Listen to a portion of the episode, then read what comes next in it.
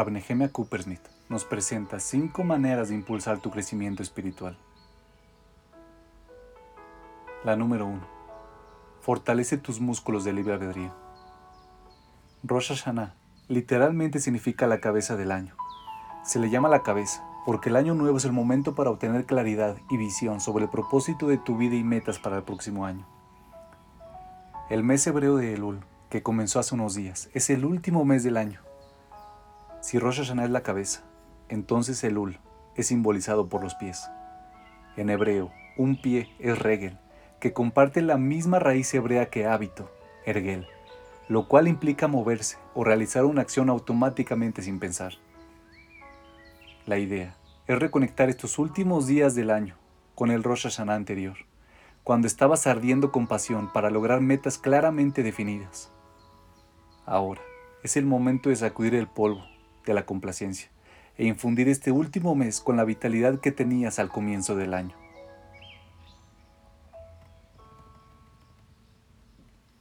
Cuando vives por hábito, estás sonámbulo, siguiendo la corriente y dejando que tus músculos de libre albedrío se atrofien.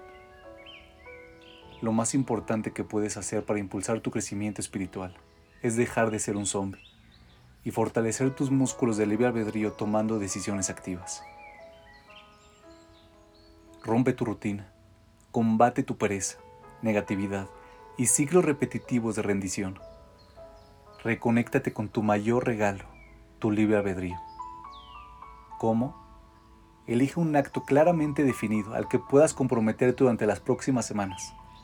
Algo que requiere un esfuerzo real, pero manejable, y te saque de la monotonía de tu vida habitual. Puede ser comprometerte a hacer ejercicio 15 minutos al día dar un sincero cumplido a una persona todos los días, en pocas palabras, hacer algo fuera de tu zona de confort. Cada mini victoria es significativa. Te sentirás empoderado, confiado, liberado.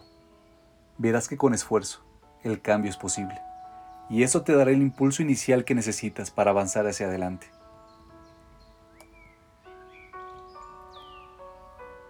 El número 2 enfócate en tus relaciones más importantes. Las relaciones interpersonales son el principal campo de entrenamiento para el crecimiento espiritual. Cómo tratas a los demás es la manera más concreta de sobresalir en la acción de dar y volverte más como Dios, el dador supremo. Es común que la gente trate mejor a sus compañeros de trabajo y a extraños que a su pareja e hijos. Es fácil dar por sentadas tus relaciones más importantes. Después de todo, siempre están ahí, hasta que ya no lo están. No des por sentado a tu pareja e hijos. Este mes, ponlos en la parte más alta de tu lista de prioridades. Dedica más tiempo de calidad. Sé más considerado, cariñoso y atento.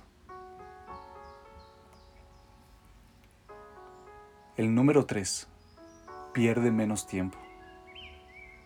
La abundancia de plataformas y, de redes sociales generan un tsunami de distracción y aceptémoslo, nos hacen perder mucho tiempo. Si quieres presentarte en Rosh Hashanah y abogar por otro año de vida, necesitas demostrar que valoras tu tiempo y eres serio al usarlo con propósito. Fíjate en qué áreas puedes reducir el tiempo muerto.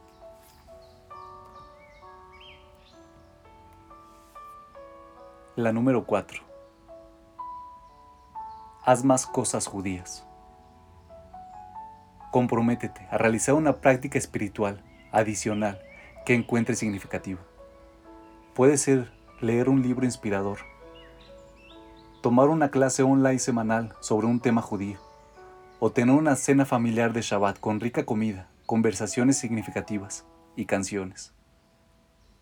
Piensa en algo que resuene contigo y asegúrate de que no sea demasiado abrumador.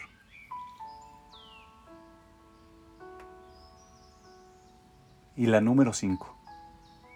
Ten una charla corazón abierto con Dios. Incluso, si no eres del tipo espiritual, considera probar esto. El concepto judío de Dios, un ser infinito, eterno y omnipresente, que no tiene forma, es muy abstracto y por ende es fácil relegar a este ser trascendente a los cielos, mientras tú vives tranquilamente tu vida aquí en la tierra. Trabaja en hacer a Dios algo tangible, aquí y ahora. Abre tu corazón y habla con Él. Comparte tus sentimientos, tus miedos, tu ira, lo que sea que tengas en mente o que pese en tu corazón. No tiene que ser en una sinagoga o con un sidur. Dios está en todas partes, consciente, escuchando. Solo encuentra un momento tranquilo y platica con Él.